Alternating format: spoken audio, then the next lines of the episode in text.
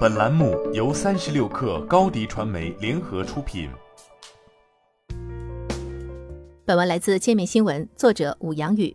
五月十七号消息，界面新闻从知情人士处获悉，此前字节跳动推出 VC 品牌锦秋创投的计划有所变动，品牌名将不再是锦秋，而是另有打算。该基金目前已完成公众号等运营账号的注册，并在持续推进新项目。据报道。字节跳动曾于去年下半年计划推出全新创投品牌锦秋创投，后者将独立募资。一名接近字节跳动投资部门的人士告诉界面新闻，字节跳动将出资两千万美金。而自今年一月十九日投资部门解散消息传出后，锦秋创投的命运一时存疑。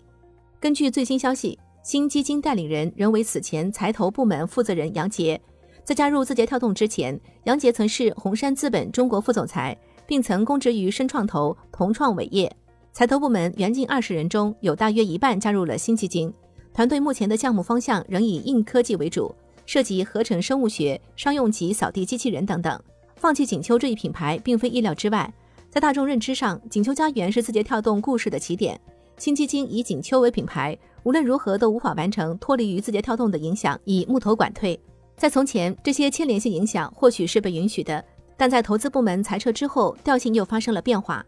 知情人士称，作为投资部门的直接汇报对象，TikTok 全球 CEO 周受资曾在内部沟通中隐晦表示，对于新基金，公司除了资金以外，应该很难再提供其他方面的资源支持。这一点的重要性在于，被投公司可能会因此考虑是否要接受新基金的投资。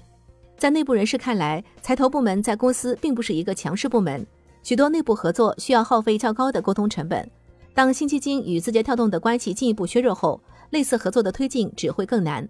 不过，新基金如果以硬科技方向为主，能与字节跳动形成业务协同之处也的确是有限的。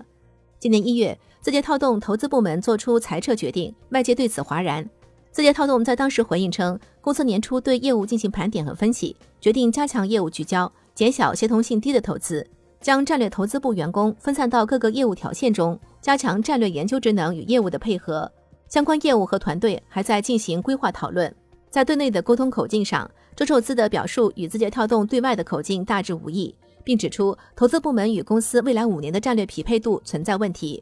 这被内部人员解读为，在公司高层的判断下，投资部门作为一个重要的成本中心，并不能带来令人满意的收益。在这一点上，它自然也很难成为这家习惯了快节奏发展的大公司真正的一部分。